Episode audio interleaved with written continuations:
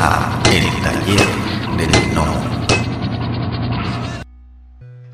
Muy bien, pues publiqué esta, esta novela gráfica, eh, que pues era el proyecto más grande que había hecho hasta entonces, y yo llevaba siete años convencido de que ese era el camino, ¿no? de hacer novela gráfica, una sola historia, una historia completa, un solo autor, eh, y pues en el en aquel primer evento donde se presentó, pues recuperé toda la inversión del, del, libro. Wow.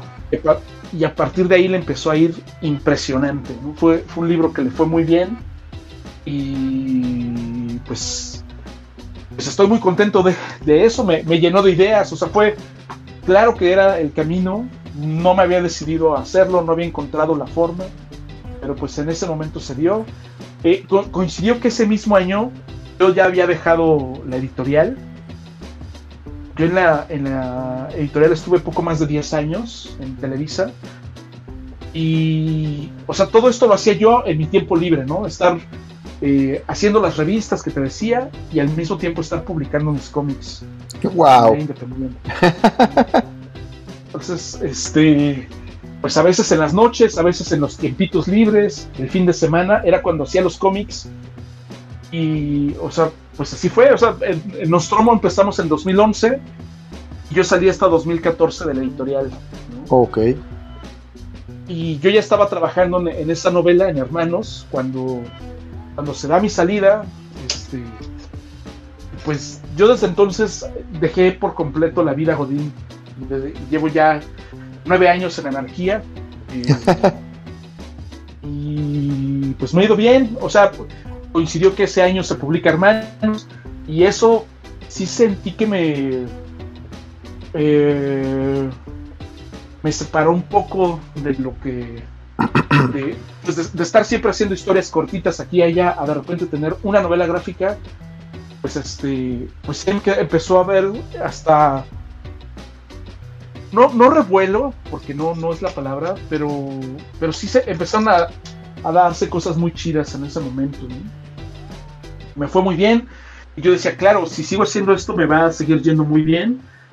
Y empecé a trabajar en la siguiente novela gráfica, que publiqué un año después.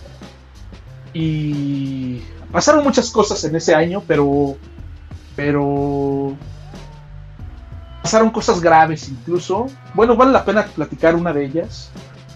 claro, adelante. Yo cuando, yo cuando salí de la editorial de Editorial Televisa, pues tenía una, buena liquidación, tenía ahí, este, me estaba yendo muy bien con, eso, y yo decidí invertir esa, eh, esa liquidación en, el negocio familiar.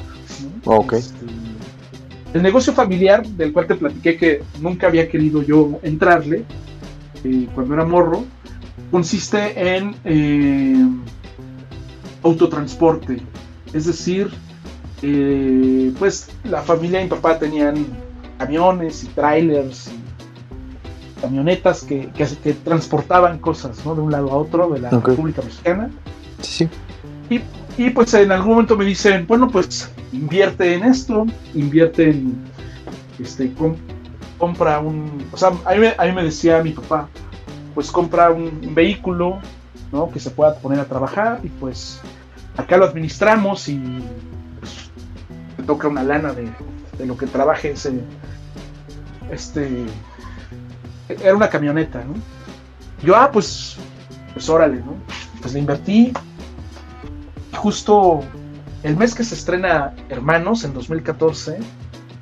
Eh, unos días después, esta camioneta tiene un accidente terrible. Este. Y. Bueno, se quemó. O sea, Afortunadamente no, no, hubo, no hubo muertos ni nada, pero pues, pues tuvo un accidente y, se, quemó, ¿no? Se, quemó por, completo. Y eso me estaba dando a mí una entrada leve, pero constante, ¿no? Que me permitía como, como sacar adelante y yo seguir en mi, en mi, en mi, en mi sueño, ¿no? Entonces cuando esto pasa, eh, bueno, pues tenía seguro y todo, pues en teoría no hay problema, ¿no? hasta que el seguro no quiere pagar. Ah, cabrón, ¿por qué? Pues ahí, por, por pues lo que siempre buscan es sacar, pues, este, pues, pues no pagar, ¿no? Al final. Sí, claro. El, el negocio de los seguros es no pagar. Sí, sí, sí. Este, entonces, pues, pues estuvo complicado porque aparte pues era, era una buena lana. Y este, y entonces bueno, al final yo me fui a, pleito con la aseguradora. hasta juicio, ¿no? Así estuvo cabrón. Este, y pues eso es un, un, proceso largo. Este, duró meses, meses. O sea, esto ocurrió como en noviembre, el accidente. Y este, este proceso se extendió hasta...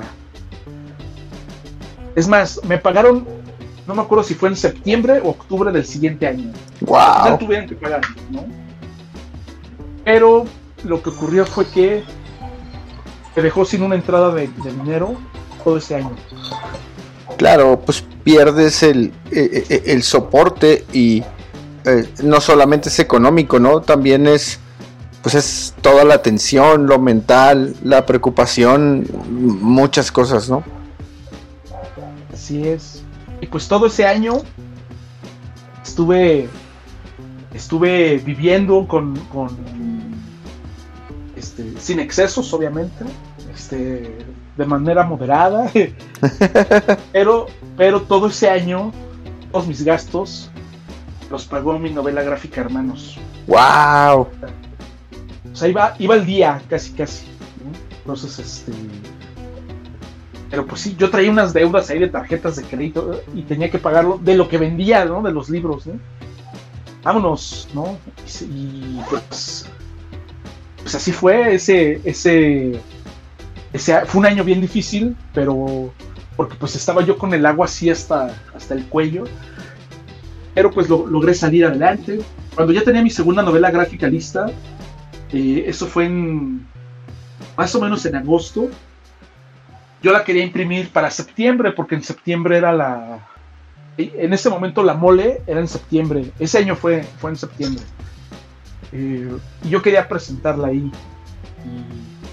pero pues no tenía varo, pues todo me lo había quemado pues, en mis gastos y y lo que se supone que me iba a dar estabilidad, eh, pues no existía ya, ¿no?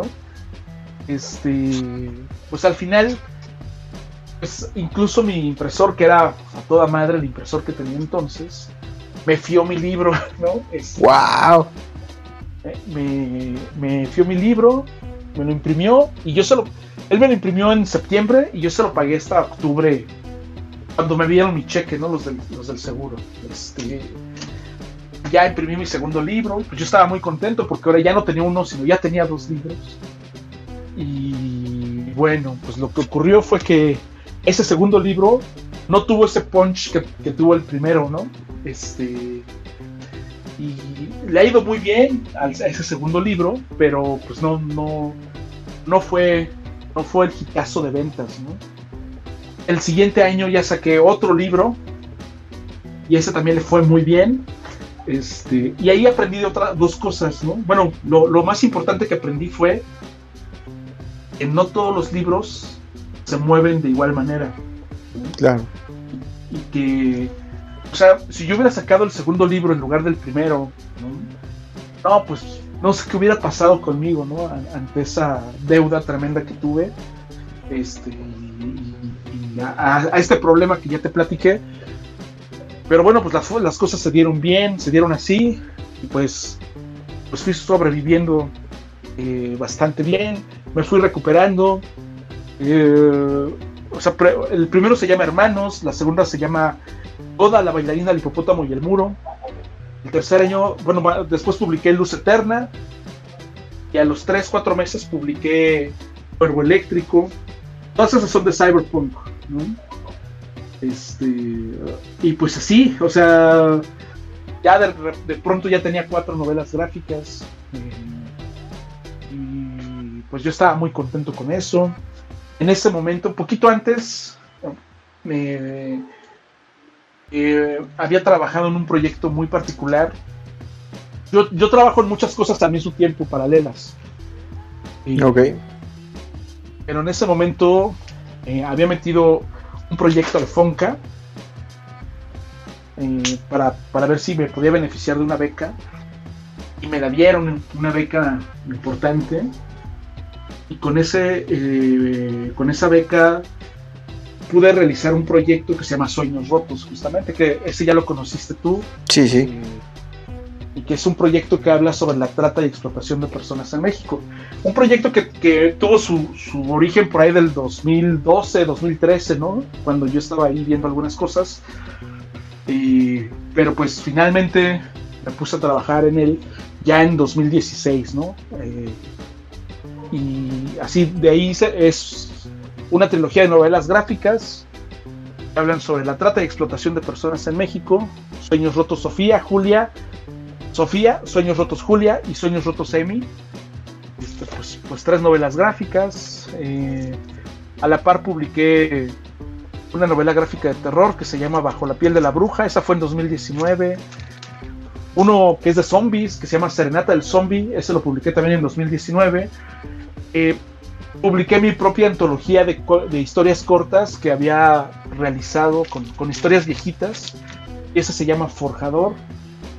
Eh, pues fue algo de lo que fui haciendo, ¿no? Todos estos proyectos.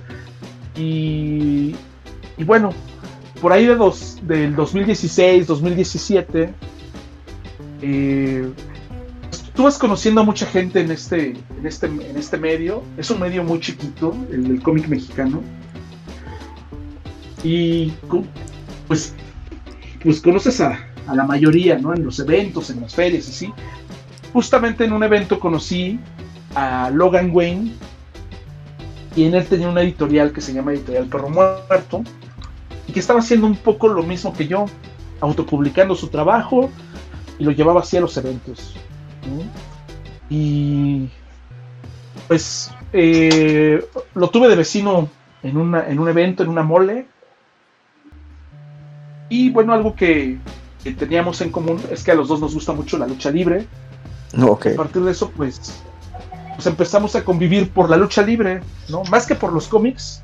Nos íbamos a las funciones de lucha libre, íbamos aquí, íbamos allá. Este, y bueno, era lucha libre y comer, eran las dos cosas que, que disfrutábamos mucho hacer. Sí, no, comer bien, ¿no? Comer, com- comer es algo chido. Este, No, no, perdón que te interrumpa. Y estás en la catedral del buen comer, ¿no? sí, sí, El sí. centro del país es, es especial por eso. Pues sí, pues, pues nos hicimos muy amigos por eso, por la lucha libre y por la comida. Y empezamos a convivir y de repente fue de que, oye, pues hay un evento en tal ciudad, en San Luis Potosí. ¿Ya te llegó la invitación? No, pues no, pues ahí te va, te la comparto. ¿Vas a ir? No, pues no sé, que sí, que no. Y empezamos a eh, juntarnos para ir, sobre todo las que eran fuera de la ciudad. Eh, ¿Por qué? Porque bueno, era más fácil viajar a otro estado y pagar un solo stand o una sola mesa entre los dos, eh, compartir los gastos de, en el carro, las casetas, la gasolina, compartir un Airbnb, o sea, todo esto dividirlo a la mitad, pues hacía que fuera más viable el, este,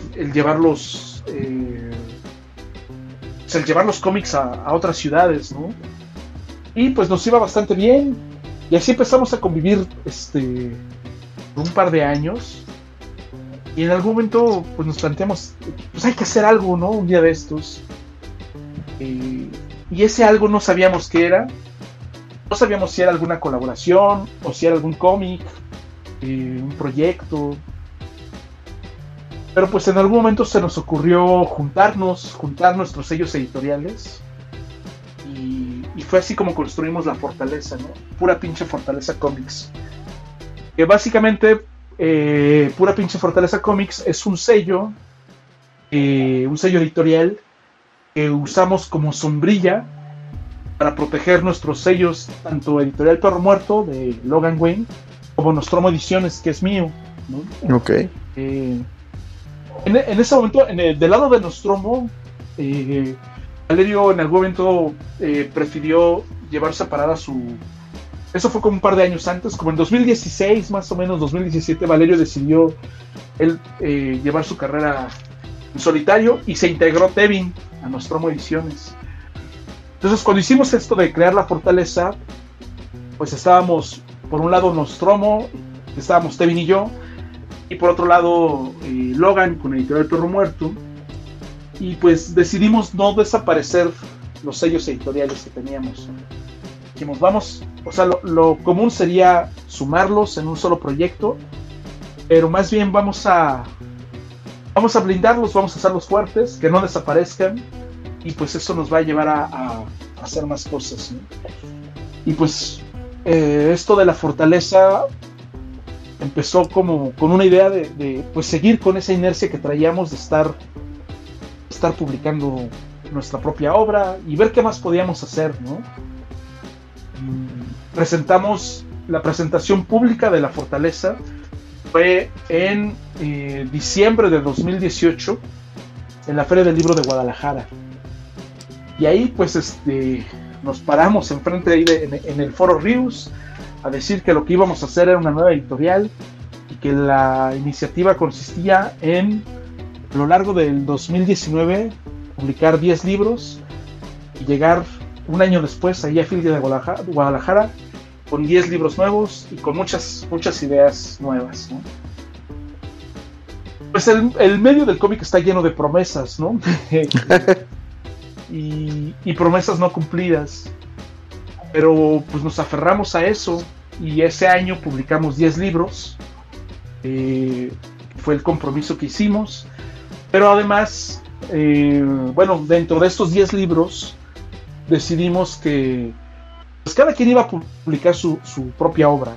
Y es lo que veníamos haciendo y hacemos hasta la fecha. Cada quien publica sus libros dentro de esto.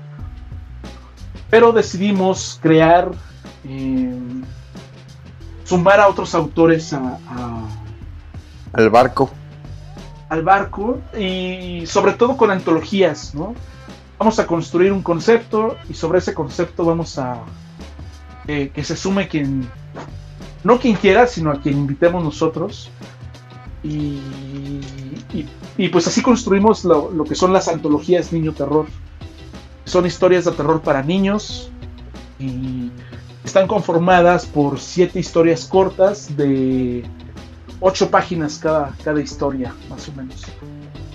Y empezamos a trabajar a combinar autores, este, algunos escriben, otros dibujan, y nosotros empezamos como a integrar esos equipos de trabajo eh, había autores que hacían todo, que escribían y dibujaban, entonces ellos hacían su obra y pues planteamos desde el concepto hasta los lineamientos gráficos que tenía que tener, tener la, la, obra y publicamos así en, en, mayo de 2019 publicamos la primera es El Niño Terror Vacaciones Nunca Más y en octubre publicamos el segundo, que es eh, eh, Queremos Calaverita, ¿no? Niño Terror, Queremos Calaverita.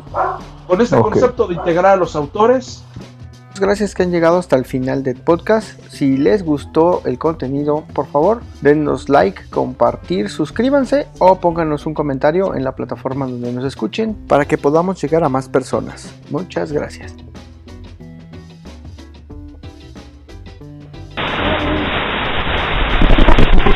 La voz y la producción de este podcast estuvieron a cargo de Adro, a un guion de El Piedra. Para todas sus dudas, sugerencias y comentarios, tenemos la siguiente dirección de email: tallerdelnomo.yahoo.com. Gracias y hasta la próxima. Este fue el podcast de El Taller del Gnomo.